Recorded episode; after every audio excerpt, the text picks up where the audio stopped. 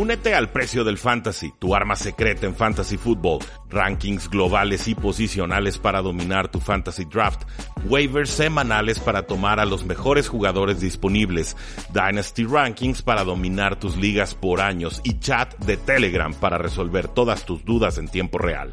Visita stam.store diagonal precio NFL o da clic al link en este episodio para suscribirte.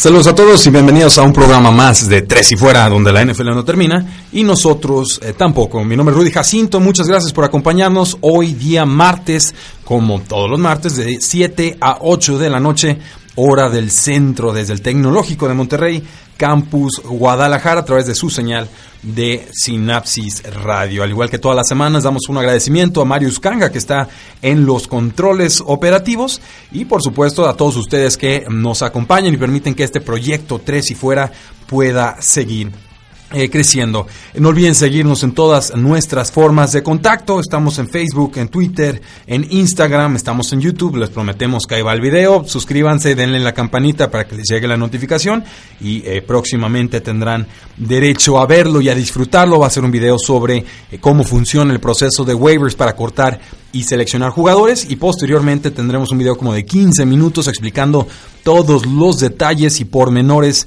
del espacio salarial, cómo es que funciona el espacio salarial, cómo se puede manipular, cómo se puede aplicar, cuál es el dinero muerto, etcétera, etcétera, etcétera. Uno de los temas más complicados en toda la NFL, pero eh, que sin embargo es muy importante para los equipos sobre todo, pero también para los aficionados que quieren entender por qué de repente sus equipos no firman a ese jugador estrella que sigue en el mercado y, por qué de repente no, no hacen movimientos que en el campo sabemos que funcionaría, pero que quizás en los números o en las finanzas no. Muy al pendiente de ellos, creo que va a ser un video que les va a encantar. ¿Qué nos depara el día de hoy? Pues bueno, vamos a hablar de noticias generales de la NFL, qué está sucediendo en cada una de las 32 franquicias de la National Football League, pero también hacia el final vamos a platicar sobre los prospectos de quinta ronda que fueron seleccionados en este NFL Draft, una, una ronda eh, intrigante, en la segunda ronda de este día 3 del NFL Draft. Ya si, si han estado siguiendo nuestro trabajo en el podcast sobre todo, pues ya sabrán que hicimos un análisis de la primera, de la segunda, de la tercera y por supuesto de la cuarta ronda en esta semana. Asimismo, bueno, ya tenemos plena pleno uso y función de la voz y ya podemos regresar a nuestro ritmo de programas y de podcast eh, anterior.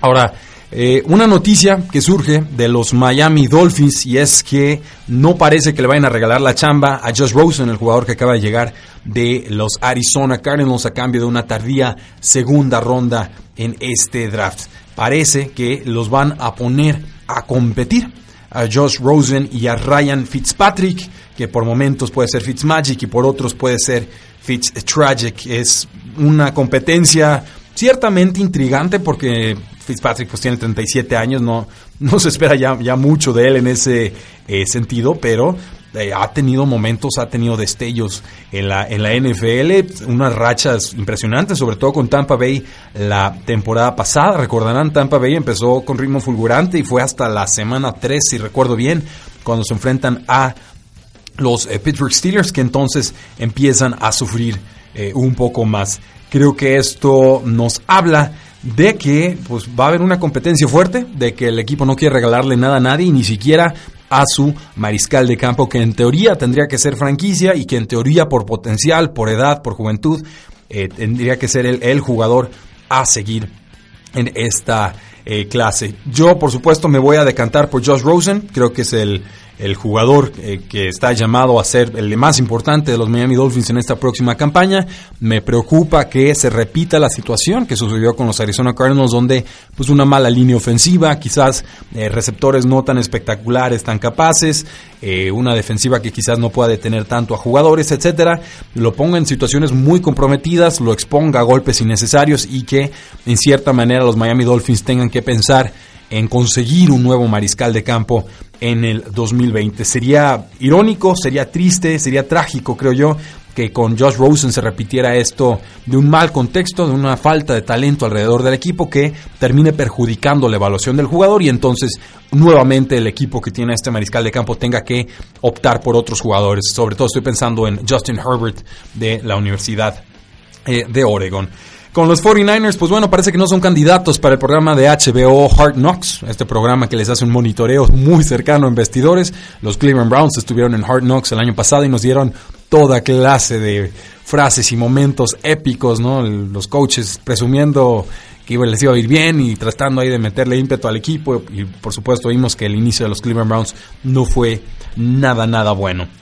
Quienes sí están en la terna están los Oakland Raiders, están los Detroit Lions y están los Washington Redskins. Uno de esos tres equipos va a aparecer en Hard Knocks y sinceramente espero que sean los Oakland Raiders. Necesitamos que los Oakland Raiders aparezcan en HBO Hard Knocks. Está Antonio Brown, está el linebacker Vontaze Burfict que llegó de los Cincinnati Bengals. Por supuesto está John Gruden que es muy mediático y toda clase, todo un elenco de personajes alrededor de los Raiders. Incluso podría haber ahí una visita sorpresa de Marshawn Lynch. Entonces yo creo que sería una gran decepción que los Oakland Raiders no terminaran apareciendo en este programa tan mediático, tan importante, tan divertido y que de alguna manera nos da ese saborcito de la NFL rumbo a la siguiente eh, temporada.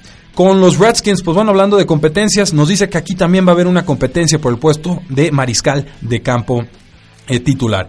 Tenemos a Case Keenum, por supuesto, el quarterback más experimentado quizás de los tres que compiten por este puesto. Case Keenum llega a los vikingos de Minnesota después de una temporada muy decepcionante, de un cambio y de tener que bajarse mucho el sueldo. Tenemos a Colt McCoy, que es el que está más experimentado, digamos, en este sistema de, Gruden, pero por supuesto sigue rehabilitándose de su tercera cirugía porque tuvo un tobillo roto y le ha costado regresar de esa lesión. Y por supuesto tenemos la selección número 15 global el quarterback Dwayne Haskins de Ohio State, alguien eh, que no tiene mucha movilidad, pero eh, que sabe aguantar los golpes, que sabe aguantar hasta el último momento antes de jalar el gatillo, un quarterback que impresionó con 50 touchdowns la temporada pasada y que creo sería el favorito para estar en los emparrillados como quarterback titular en la semana 1. Eh, con los Broncos de Denver, pues bueno, tenemos noticias de Joe Flacco, que no es un buen compañero, que no es un buen compañero, porque no le quiere hacer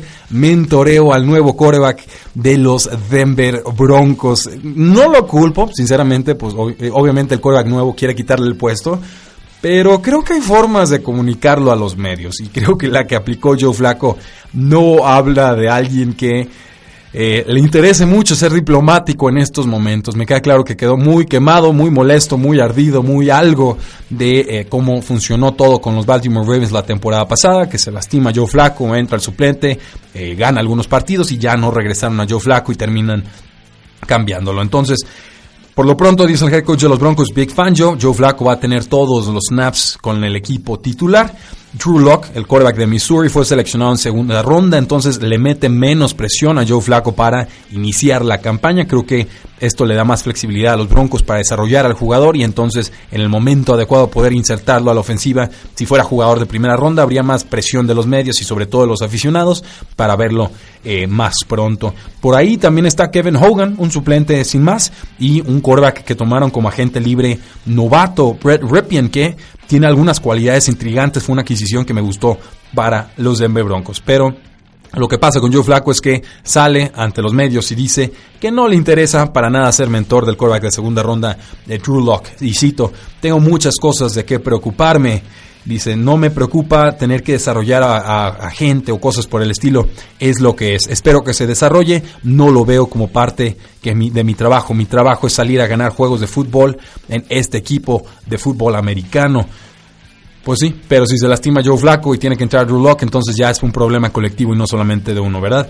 Veremos qué es lo que sucede. Joe Flaco obviamente va a pelear porque hace con ese puesto titular. Joe Flaco en las últimas cinco campañas quizás ha sido el peor quarterback titular en toda la NFL. Incluyo a Eli Manning en esa estadística y además era de los quarterbacks más caros, si no el más caro en varias de esas temporadas. Entonces, mi recomendación no profesional a Joe Flaco es que se vaya haciendo la idea de ser mentor de corebacks porque creo que después de esta pasada como coreback titular de los Denver Broncos, de aquí en adelante eso es lo que le va a tocar, ser el coreback veterano suplente y mientras mejor se pueda llevar con los corebacks más jóvenes, creo que más larga será su carrera en la NFL. Podría equivocarme, pero apuesto a que no. Con las Águilas de Filadelfia, pues firmaron al a Cody Klessler de los Jacksonville Jaguars, alguien que empezó su carrera con los Cleveland Browns, pasa con los Jaguars sin mayor pena ni gloria. Eh, su mayor virtud era no llamarse Blake Bortles y pues eh, con eso le alcanzó para ser titular algunos partidos. Llega con las Águilas de Filadelfia, tiene 26 años, va a competir con Nate Sutfield que está en año de contrato, es un buen suplente, también con el jugador de quinta ronda Clayton Thorson pero eh, todos ellos detrás, de, por supuesto, de Carson Wentz, quien se sigue recuperando una lesión de espalda del año eh, pasado. Ah, es una tercera ronda del 2016, tiene 12 titularidades en su carrera, incluyendo cuatro temporadas eh, en la NFL. Ahora, este, este asunto, por supuesto, significa que Luis Pérez, el quarterback mexicano que estuvo con la AAF, con los Birmingham Iron, pues fue cortado del equipo. Entonces, obviamente, le deseamos el mayor de los éxitos a Luis Pérez y que reencuentre una oportunidad en la NFL. A los Seahawks, tomaron, firmaron y reclutaron al quarterback Geno Smith. ¿Se acuerdan de Geno Smith?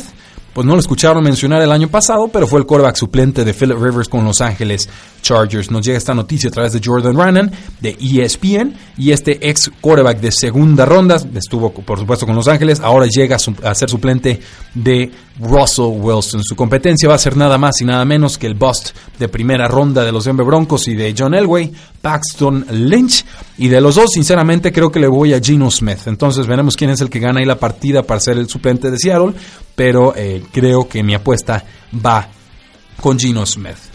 En noticias de corredores, los Falcons están contentos porque Devonta Freeman ya está al 100% rumbo al training camp. Nos dice el head coach Dan Quinn, no podemos esperar a que regrese Devonta Freeman. Es, eh, ha tenido un excelente off-season. Van a ver cómo va a estar en esta, esta primavera. Puedes ver la energía en la posición de corredor cuando eh, Devonta Freeman está de líder.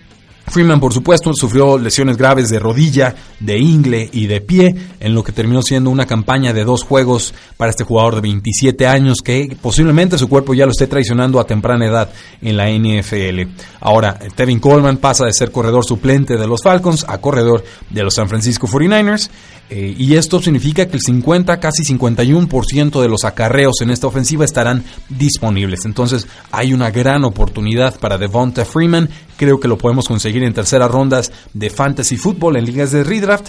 Y yo creo que sí lo voy a estar tomando una vez más porque no me gusta aprender mi lección. Y es un jugador que a mí me gusta y tiene muchísima agilidad. Simplemente el cuerpo le tiene que aguantar. Detrás de él está un corredor que se llama Ito Smith, que es adecuado, pero no me parece un talento especial como Devonta Freeman.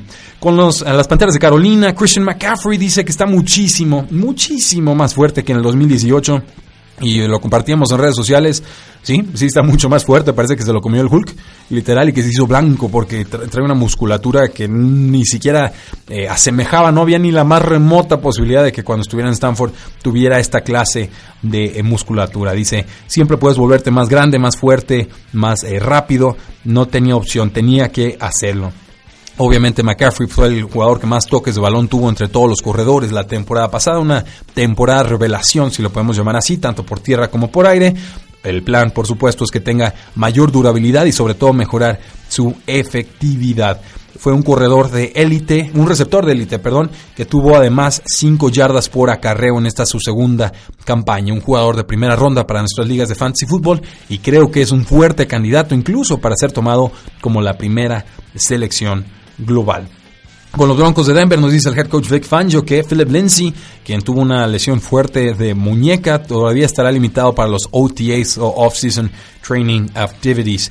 Eh, le ha costado este regreso a los emparrillados.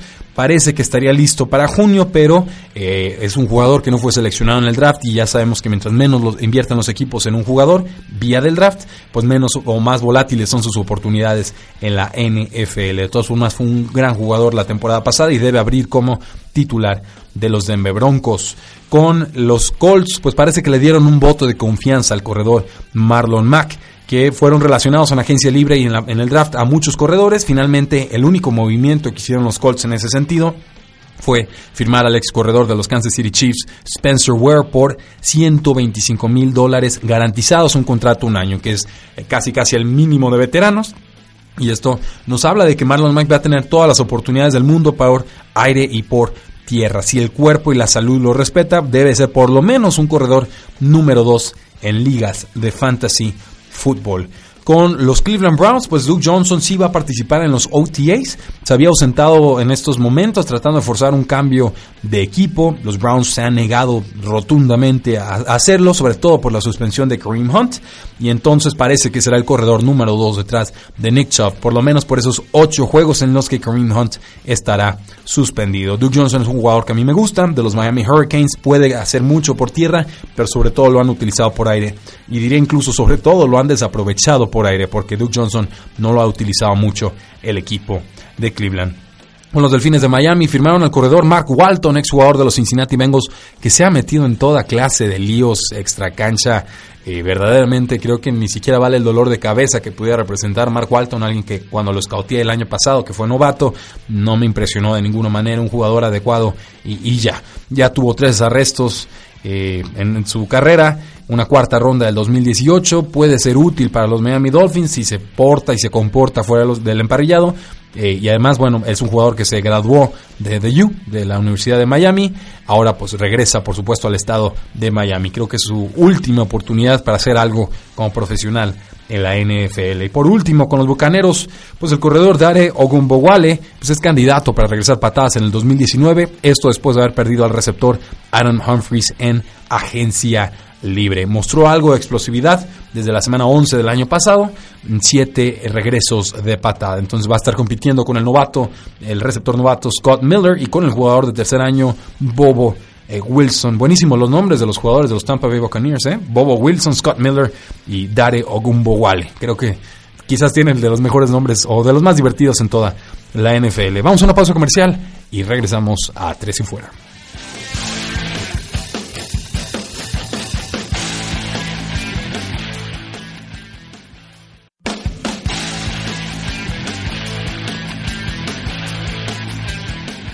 Regresamos a Tres y Fuera. Muchas gracias a todos los que están en el Facebook Live. Ya lo saben, desde Sinapsis-Medios, la página oficial de Sinapsis, se graba esta transmisión en vivo y después la subimos en formato podcast. También se comparte nuestra página de Facebook Tres y Fuera, para que no se la pierdan, para que nos lancen sus preguntas en tiempo real y para que podamos interactuar uno a uno. Muchas gracias a Pipis Méndez que se acaba de conectar. Nos dice Rogelio Álvarez González, ¿cuáles son tus opiniones sobre la secundaria de los hijos y la de coreback? ¿Tendrá mejor temporada que la anterior? ¿Hablar de una recaída? ¿La situación de Carson Wentz es comprometida?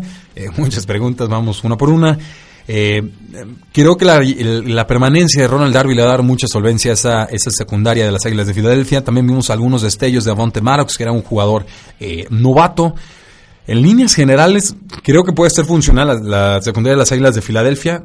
Por destellos, es un equipo que gana más bien con la presión de llegar al coreback. La secundaria solo tiene que aguantar pero más que nada tiene que aguantar las lesiones, porque el año pasado llegaron a utilizar a sus cornerbacks número 8, número 9 y número 10. O sea, literal firmaban a jugadores, agentes libres, novatos de la calle y en esa misma semana ya estaban jugando. Y así, pues obviamente es muy difícil tener una defensiva solvente. Sobre Carson Wentz, es un talentazo, a, mí me encanta. Sé que ahorita la mayoría está a favor de Jared Goff versus Carson Wentz en esa eh, digamos, pugna del 1 y 2, creo que fueron del draft del 2016, pero eh, a mí me gusta más Carson Wentz, simplemente es un tema de, que, sane bien de sus lesiones y de que la línea ofensiva lo siga protegiendo.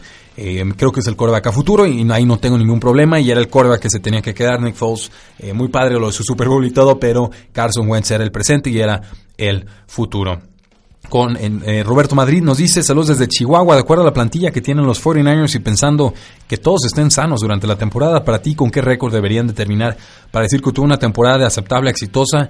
Eh, una temporada ganadora, eh, Roberto, creo que un 9-7 por lo menos ya tendría que estarnos dando San Francisco, sobre todo si se mantiene sano Jimmy Garoppolo. Armas explosivas tienen en la ofensiva, le invirtieron mucho a los pass rushers, la secundaria me sigue causando dudas, creo que todavía nos queda de ver en esa posición, pero ya va a ser el año 3 de Kyle Y también el año 3 del general manager. Entonces, eh, por más tiempo y reconstrucción y calma que le queramos dar al proceso, va siendo hora de que se empiece a ver reflejado en el campo esos resultados. Varios de los movimientos que hicieron los 49ers en esta offseason me indican que ya empiezan a sentir esa presión y que empiezan a convertirse en un equipo de win now, ¿no? Que tienen que ganar en estos momentos, no son tan pausados quizás o tan metódicos como si lo han, han sido, por ejemplo, los Indianapolis Colts, que creo que se están llevando con más calma y lo están haciendo bastante, bastante bien. Eh, vamos entonces con noticias de receptores. Hermano Sanders sigue recuperándose de una lesión del tendón de Aquiles. Este receptor de los M Broncos no estará listo hasta mediados de julio. Debería ser en teoría el receptor número uno de Joe Flacco, pero hay, novatos muy intrigantes, Cortland Sutton y luego está eh, Hamilton como el receptor grandote slot pegado a la línea de golpeo. Tim Patrick también estuvo haciendo cosas interesantes a final de temporada como amenaza profunda. Por ahí consiguieron incluso algunos receptores los Denver Broncos en este, eh, en este draft. Entonces creo que Sanders sigue siendo el favorito para ser ese receptor número uno, pero es una lesión delicada. El tendón de Aquiles es muy importante para la explosividad y agilidad lateral de los jugadores y sobre todo a los 32 años pues se vuelve cada vez más difícil regresar de lesiones. Con los Patriotas firmaron a Dontrell Inman, exjugador de los Colts y de los Chargers, a un contrato de un año. En el offseason, pues, trataron de firmar a Golden Tate y no pudieron, Adam Humphries y no pudieron, y ahora pues tratan de conseguir a este jugador y lo consiguen finalmente. Cortan a Bruce Ellington, un receptor slot que estuvo apoyando a los Detroit Lions y Houston Texans la temporada pasada. John Inman como receptor de rol me gusta, es un jugador que era el receptor número 4 de los Chargers, una amenaza profunda, un jugador que mide 6'3, buena velocidad, buenas manos, o sea, en general me parece un jugador cumplidor y va a competir por ese puesto número 3 en la ofensiva, asumiendo por supuesto que esté Josh Gordon, que sigue suspendido, en, en Kill Harry fue tomado en primera ronda, él es un receptor titular indiscutible, Julian Edelman sería el número 2, pero de ahí en adelante las oportunidades están completamente abiertas. Creo que la competencia directa de Dontrell Enman sería con la amenaza profunda Philip Dorset. Con los Bucaneros, el receptor Scott Miller, a quien ya mencionamos en este programa, pues según Bruce Arians se parece a John Brown, Dice que es un jugador que no mide los 6 pies, pero que es muy rápido y que es una amenaza profunda muy intrigante. Mide 5'9 y corrió las 40 yardas en 4.36 segundos en Bowling Green. Entonces, sí, es un jugador amenaza profunda, esos que tanto han prosperado en el sistema vertical agresivo de Bruce Arians. Parece el favorito para convertirse en ese receptor número 3 de la ofensiva. Estará compitiendo con el veterano Rashad Perryman, que llega de los Cleveland Browns, ex jugador de los Baltimore Ravens, y con el jugador de segundo año Justin Watson, a quien yo tengo guardadito en una liga de dinastía. Eh, creo que fue cuarta, quinta ronda, pero tiene unas condiciones atléticas y una producción colegial verdaderamente notable. Veremos quién es quien se consolida como receptor número 3 de los Buccaneers. Con las alas cerradas, Carl Rudolph dice que ya quiere una resolución rápida, que ya no le interesa eh, jugar al cuento, hacerle la larga con los vikingos de Minnesota. Dice, estamos en una situación complicada como equipo, no podemos retener a todos, no podemos pagarle a todos. Estas, estos jugadores, los conozco, están trabajando, eh, bueno, estos directivos, mejor dicho, los conozco, están trabajando mucho para tratar de descifrar o averiguar cómo eh, mantenerlos a todos.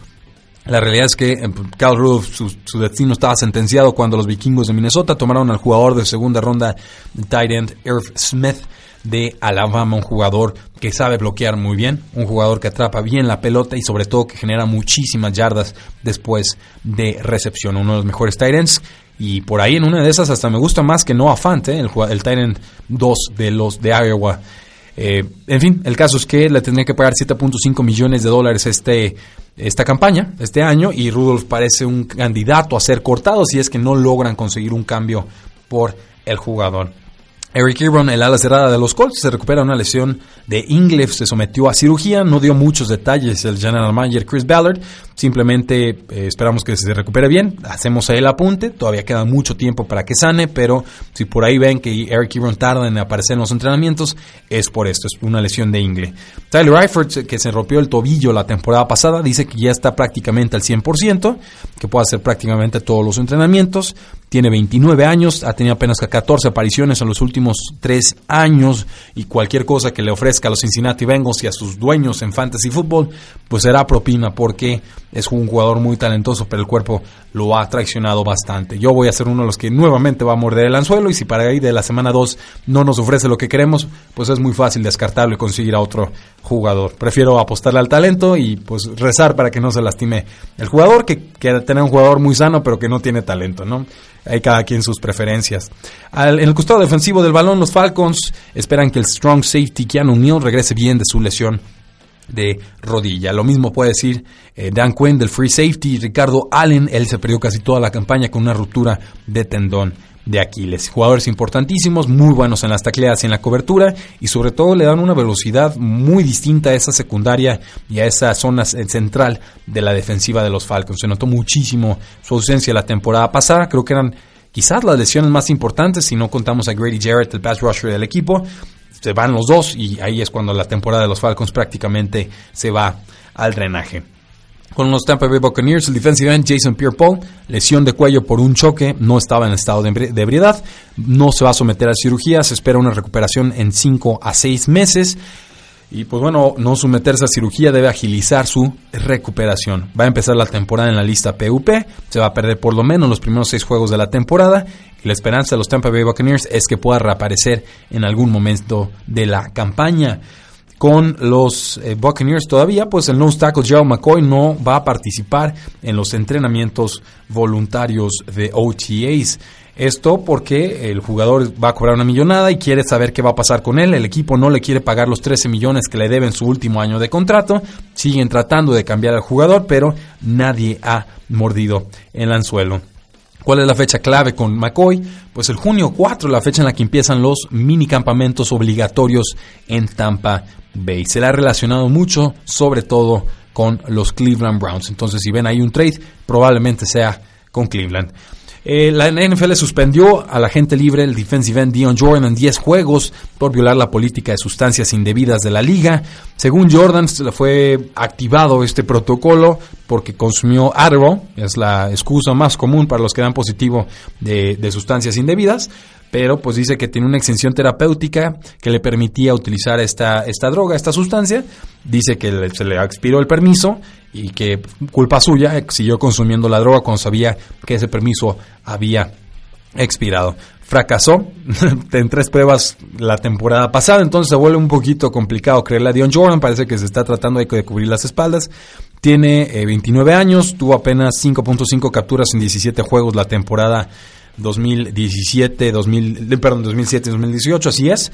Tuvo lesiones, esto lo frenó mucho, pero pues bueno, a sus 29 años está a punto casi de ser borrado de la NFL si se sigue exponiendo a suspensiones de este tipo. Una más y ya prácticamente queda imposible su regreso a los emparrillados. Con los Tampa Bay Buccaneers, el cornerback Vernon Hargreaves pues dice que necesita eh, estar en un estado mental adecuado, esto según las palabras de su head coach Bruce Arians. Estuvo en los no estuvo en los entrenamientos voluntarios eh, por decisión del coach, no nos dieron mayor eh, respuesta de cuando le preguntaron al, al, coach, simplemente dijo pregúntenle a él, tenían que preguntarle a él. El jugador número 11 del draft de 2011, de 2016, perdón, ha sido un fracaso estrepitoso con este equipo. Ha aparecido apenas en 10 juegos en las últimas dos campañas, pero cuando ha estado en el campo no ha sido efectivo. Y si además el coach nuevo lo está regañando, yo creo que ya es casi el último clavo en ese ataúd. Con los Denver Broncos parece que no habrá cambio por el jugador que está en año de contrato, su último año, el cornerback Chris Harris está tratando de cobrar 15 millones de dólares anuales de promedio anual. Los Broncos no se lo van a ofrecer y este cornerback All Pro se va a ausentar en los entrenamientos obligatorios de minicamp el próximo mes si no cumplen con sus expectativas salariales y contractuales. Por lo pronto, si todo se mantiene como, como está estipulado en el contrato, estaría cobrando 7.8 millones de dólares.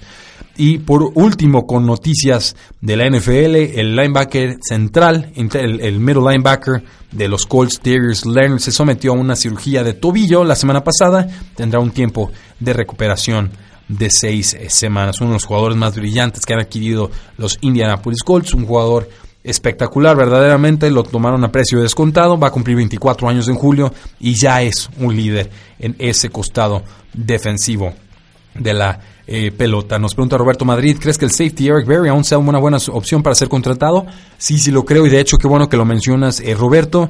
Ya los jugadores que firman como agentes libres no entran en la fórmula de picks compensatorios. ¿Qué significa esto? Significa que los pueden firmar sin miedo a que la NFL no les dé algún pick de propina en el próximo draft cuando se calculen y tabulen todas las adquisiciones y pérdidas de jugadores la próxima de, en esta offseason rumbo, rumbo al draft del 2020. 20. Entonces, esto significa que los equipos están mucho más dispuestos a firmar a jugadores que todavía estaban disponibles en el mercado y creo que Eric Berry es un jugador que sería firmado en ese sentido. Lo mismo sucedió, por ejemplo, con Ezekiel Ansa, que llega a los Detroit Lions a los Seattle Seahawks, eh, pero fue hasta que se venció este eh, plazo. Nos dice Rogelio Álvarez González, ¿queda vulnerable la ofensiva de los Seahawks con la salida de Doug Baldwin? Por supuesto. Sí, Doug Baldwin era un jugadorazo técnico, excelentes manos, entendía perfecto con Russell Wilson cuando quería improvisar, ganaba en el slot, ganaba en profundidad. Sí, sí lo van a extrañar, pero el equipo entendía que tenía que reforzarse en este draft y adquieren a DK Metcalf y por ahí algunos jugadores más y con eso tendrá que alcanzar, más con Tyler Lockett y con David Moore. Tyler Lockett debe de ser la opción número uno de pase, por lo menos en la temporada 2019-2020. 20. Vamos a una última pausa comercial y regresamos a Tres y Fuera.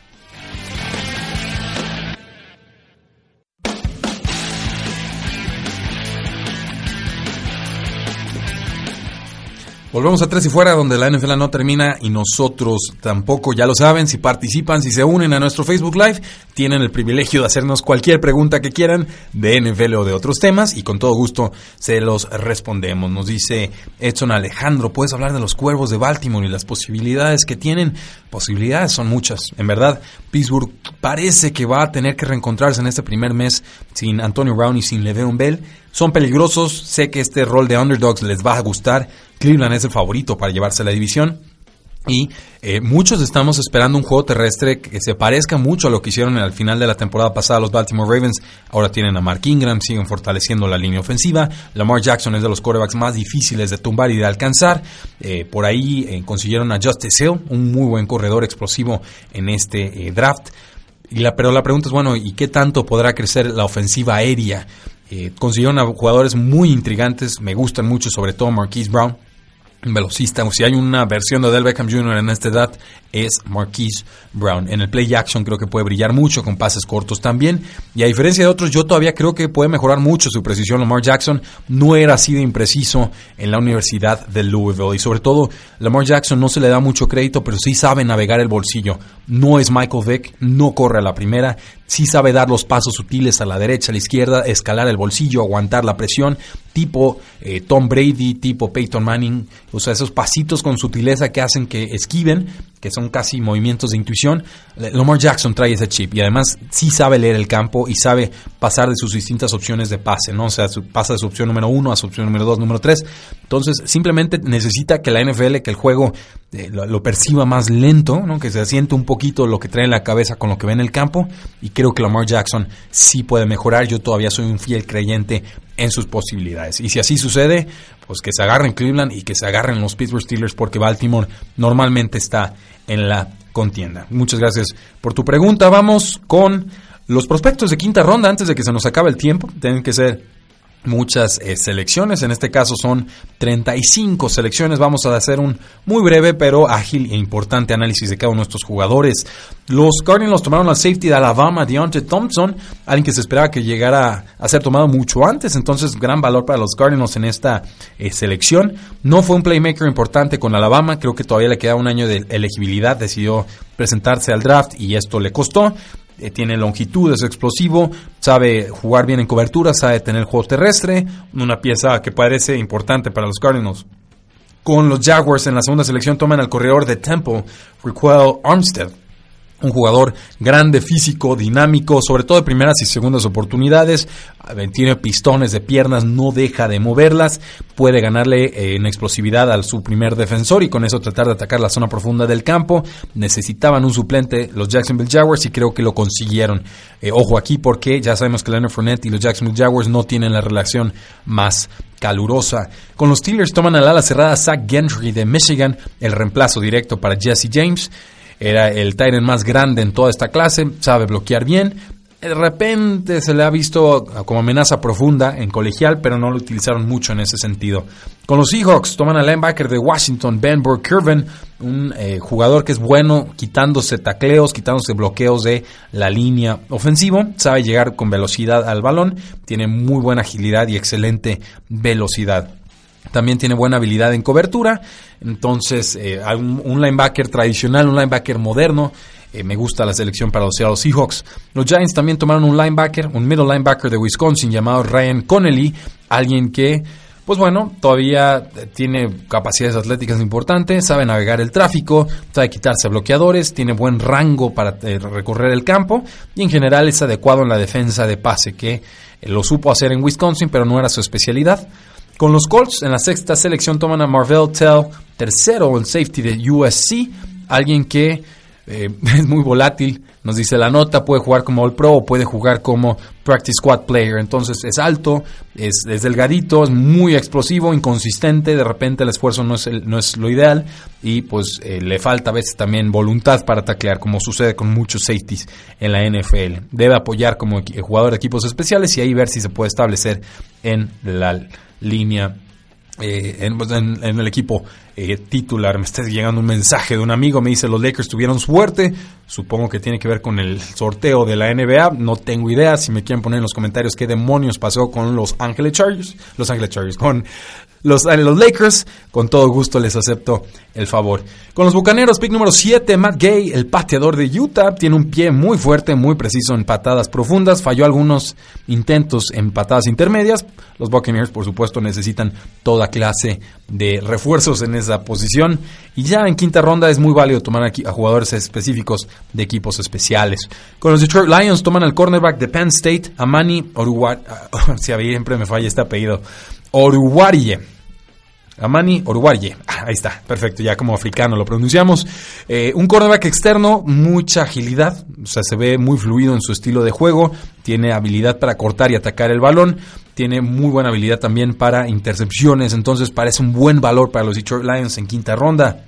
Con los Bills necesitan un linebacker, toman a uno de Florida de nombre Vossian Joseph un jugador productivo, de los más productivos, ágil, veloz, sabe quitarse los bloqueos, tiene buena presencia mental en coberturas de pase, pero el problema es que no es tan bueno abrazando a los defensores, o más bien a los ofensivos cuando tiene que defender, o sea, la tacleada le falla. Eh, con los 49ers toman a el linebacker de Arkansas, Dre Greenlaw, un jugador moderno, según el estilo de juego que tiene, es más ligerito, más rápido, más livianito, pero eh, tiene muy buena explosividad para atacar el balón. Con los Raiders, pues toman al receptor de Clemson, un viejo conocido, Hunter Renfro. Tiene manos chicas, no le fue tan bien en la NFL eh, con las pruebas de NFL en las pruebas atléticas, pero simplemente en Clemson fue muy productivo y apareció en los momentos más importantes. El típico receptor slot blanco, estilo Julian Edelman, Wes Walker, eso es Hunter Renfro. No es, un, no es un estereotipo, no es un comentario racista, simplemente hay muchos jugadores que están saliendo con ese perfil y eh, Hunter Renfro es uno más en esta estirpo, en este estilo de juego. Con los Packers toman al defensive linebacker Kingsley Kiki de Texas A&M, lo voy a decir una vez más porque está divertido, Kingsley Kiki, y pues bueno, tiene buena fuerza, puede jugar en cualquier parte de la línea defensiva, le falta algo de versatilidad en su estrategia de pass rush y también algo de explosividad en las piernas. Parece un jugador de rol, un jugador que entraría a presionar en snaps específicos y sobre todo pues darle descanso a los titulares en la línea defensiva. Con los Dolphins toman al linebacker de Wisconsin, Andrew Van Ginkle, un jugador fluido, tiene buena explosividad, él sí tiene variedad en su arsenal de pass rush. Estuvo, pues, necesita subir de fuerza, necesita ese entrenamiento NFL para poder sobrevivir los domingos. Con los Falcons toman al corredor de Pittsburgh, Cadre Olison, un jugador alto y poderoso que corre que no baja tanto las sombreras, pero que en un eh, esquema de corrida por bloqueo de zona, pues debe funcionarle bien a los Falcons, sobre todo tras la salida de Tevin Coleman. Los Redskins toman un liniero ofensivo al centro de Alabama, Ross uh, Piercerbacker, quien, pues bueno, tiene mucha experiencia en las trincheras, versatilidad para jugar en varias posiciones de la línea ofensiva, bloquea bien en el juego terrestre, de repente lo pueden desplazar, no se ancla tan bien y también le falta algo de condiciones atléticas para ganar consistentemente en el juego de pase. Las Panteras toman al corredor de Florida, Jordan Scarlett, alguien que tiene buen trabajo de pies y flexibilidad y que tiene muchas habilidades para cortar en campo abierto. Necesitan un suplente para Christian McCaffrey. Jordan Scarlett apunta para ser ese eh, jugador. Por ahí también está el hijo de Holyfield, creo que llegó como agente libre novato y él, pues si tiene algo de los genes de su padre y se reflejan en, los emparrillados, también puede hacer muchas cosas en la NFL. Los Browns tomaron al linebacker Mac Wilson de Alabama, alguien que en algún momento parecía eh, un jugador de primera ronda con Alabama, simplemente no le fue muy bien en, en, años posteriores, no juega con mucha decisión, de repente le cuesta quitarse los bloqueos, no es tan impactante, no tiene tanto impacto en el campo, en defensa de pase, tiene muchas condiciones atléticas, simplemente no se ve reflejado en la cinta de juego. Con el pick número 19, eh, perdón, el pick número 18, los Broncos tomaron al defensive end de Oregon, Justin Hollins, un jugador explosivo con buena técnica de pass rush eh, y que simplemente es difícil de tener mucha velocidad, necesita aumentar su fuerza y su velocidad para mejorar en la NFL. Con los Jets, pues toman al linebacker interno de Minnesota, Blake Cashman, alguien que no es espectacular, pero es un jugador eh, cumplidor que sabe defender en zona, que sabe atacar las rutas y que tiene buena velocidad de reacción. En los Cowboys tomaron al cornerback de Miami, Michael Jackson Sr., no, no, no el de Juju, el otro, Michael Jackson, pero pues es grande, es físico, para, parece ese estilo de cornerback, jugador de la secundaria que tanto le gusta a los vaqueros de Dallas, tipo Byron eh, Jones. Tuvo un mejor 2017 que 2018, bueno para profundidad en la secundaria y los vaqueros de Dallas no, pues seguramente lo podrán desarrollar para que alcance su potencial. Con los Patriotas en el pick 21 toman a Baron Coward, un defensive end de Maryland, un recluta que pues fue muy cotizado cuando salió de preparatoria, tuvo una carrera colegial eh, francamente decepcionante hasta su último año en Maryland donde pues se vio mejor por ese primer paso explosivo que tiene. Le falta variedad en su arsenal de pass rush y a veces le ganan cuando trata de detener o atacar el juego terrestre. Los Patriotas hacen un trade-up por él, algo vieron, pero eh, a mí sí me causa unas, cuantas dudas porque la producción colegial simplemente no estuvo ahí. Con los Baltimore Ravens, pues toman a un tackle tradicional, eh, como en su última temporada le fue mejor como pass rusher, pues obviamente los Baltimore Ravens se interesaron por él. Es muy fuerte, sabe agacharse, sabe quitarse los bloqueos y tiene bull rushes muy fuertes, o sea, simplemente uno a uno al choque. Normalmente Dalen Mack, nose tackle de Texas A&M, te gana la partida. Esos jugadores que tanto le encantan tomar a los Baltimore Ravens. Con los Texans toman al defensive end de Texas, Charles Omenihu, uno de los linieros defensivos más grandes y largos en la historia del Scouting Combine. Eh, fue un jugador que abarcaba muchísimo espacio en la defensiva de, los de Texas. En 2018 también mostró habilidad para llegarle a los mariscales de campo. Parece un, un pick de mucho valor tan tarde en el draft. Con los vikingos toman al linebacker de USC Cameron Smith, alguien que bajó de peso antes de su última temporada con los eh, troyanos, esperando volverse más rápido y así fue como sucedió. Es adecuado, no especial, quitándose bloqueos y no es tan ágil, no tiene tanta agilidad en las caderas para la cobertura de pase. Con los Patriotas toman un, un, despejador, un punter de Stanford, Jack Bailey. La sorpresa aquí es que fuera un punter que no fuera zurdo, o sea, que no pateara con el pie izquierdo, así es como le gustan a los Patriotas. Este patea con la derecha, pero además de que puede patear durísimo, es, es alguien que no parece tener tanta puntería o sutileza. Entonces, veremos qué, qué pueden sacarle los Patriotas a este jugador. Hicieron un trade-up por, el, por él. Eh, ni siempre se les critica cuando toman a jugadores de, de, equipos especiales, los Patriotas, en rondas tempranas, pero generalmente les funcionan. Entonces, ¿quién soy yo para cuestionarlos? Eh, EJ Speed, el linebacker de Tarleton State, llega a los Indianapolis Colts con el pick número 26. Otro jugador alto, otro jugador livianito, condiciones atléticas impresionantes, una carrera productiva, pero eh, pues obviamente eh, yo no había escuchado de Tarleton State y va a dar el brinco a profesional a la NFL. Entonces, eh, va a estar duro el brinco, va hay que desarrollarlo, llevarlo con calma y ver si la producción se puede traducir. Con los vaqueros de Dallas tomaron al defensive end Joe Jackson de Miami, alguien que, pues bueno, no tiene pies tan rápidos, a veces le ganan la partida, pero lo compensa con muchísima fuerza. eh, parece un, pick de valor en este tercer día de draft. Los Chargers tomaron un quarterback, Easton Stick de North Dakota State. Eh, a muchos les gustaba Easton Stick. Eh, yo, digo, tiene algunas cualidades que me intrigaban.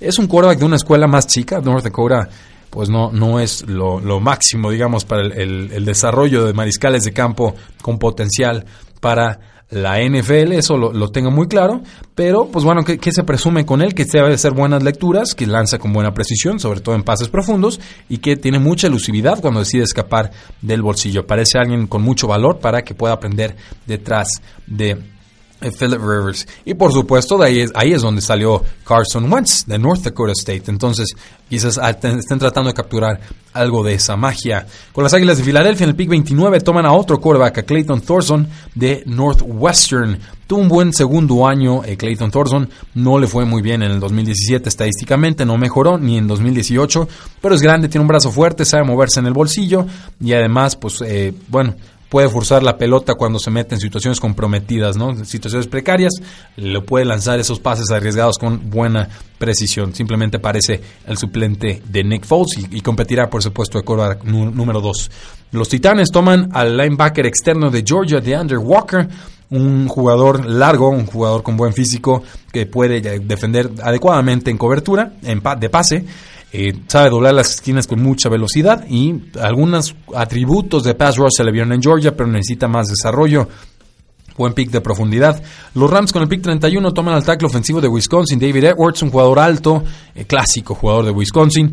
Puede desplazar a personas en el juego terrestre y juega bien, eh, de forma adecuada en la defensa de pase. Puede ser profundidad, pero con eso le puede servir ya bastante a los Ángeles Rams. Con los Browns toman en el pick número 32 a otro pateador de Oklahoma y se llama Austin Seibert. Eh, o Seibert, no sé bien cómo se pronuncia ese apellido. Parece suplente de Greg Joseph. Algo no les gustó de Greg Joseph. Aquí buscan otra opción. Puede construir como pateador y además como despejador. Con los Giants en el pick 33 toman al receptor de Auburn, Darius Slayton, buen tamaño, uno de los receptores más rápidos en esta clase. Sus manos no son las mejores, suelta de repente muchos pases, pero eh, puede hacer daño en pases pantalla y en pases profundos en go routes, y al igual que eh, otros jugadores va a tratar de ganar por velocidad en la NFL.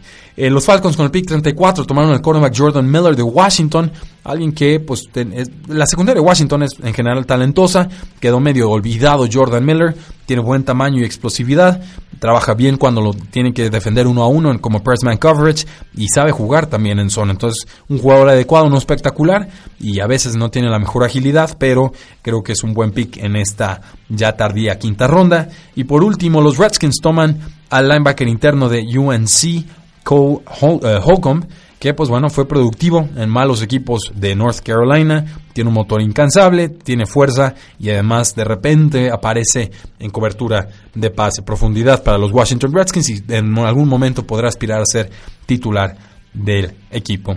Muchísimas gracias por habernos acompañado el día de hoy. Mi nombre es Rudy Jacinto. No olviden seguirnos en todas nuestras formas de contacto. Eh, denos campanita ahí en Facebook. Denos eh, que para que aparezcan las noticias más importantes que compartimos. Eh, no se las pierdan. Estamos haciendo cobertura por lo menos dos o tres publicaciones diarios para que les llegue la mejor información en la forma más oportuna. y bueno, el día de mañana vamos a subir este programa de podcast a Tres y Fuera. Eh, y además seguimos con la cobertura. Ahora sí nos queda la ronda 6 y la ronda 7 de la NFL y con eso, damas y caballeros, habremos concluido con más de 250 prospectos analizados a profundidad. Platíquenme de otro programa que haga esta clase de cobertura eh, para suscribirme porque eh, cuesta Créanme que cuesta, tratamos de dárselas de forma muy accesible, pero eh, se implica un poquito de, investigación y sobre todo pues tratar de entretenerlos porque puede volverse muy tediosa esta clase de información. Me queda claro que si llegaron a este podcast es porque buscan información más especializada y nosotros tratamos de hacer que la reciban además de forma más Muchísimas gracias. La NFL no termina y nosotros tampoco. Tres y fuera.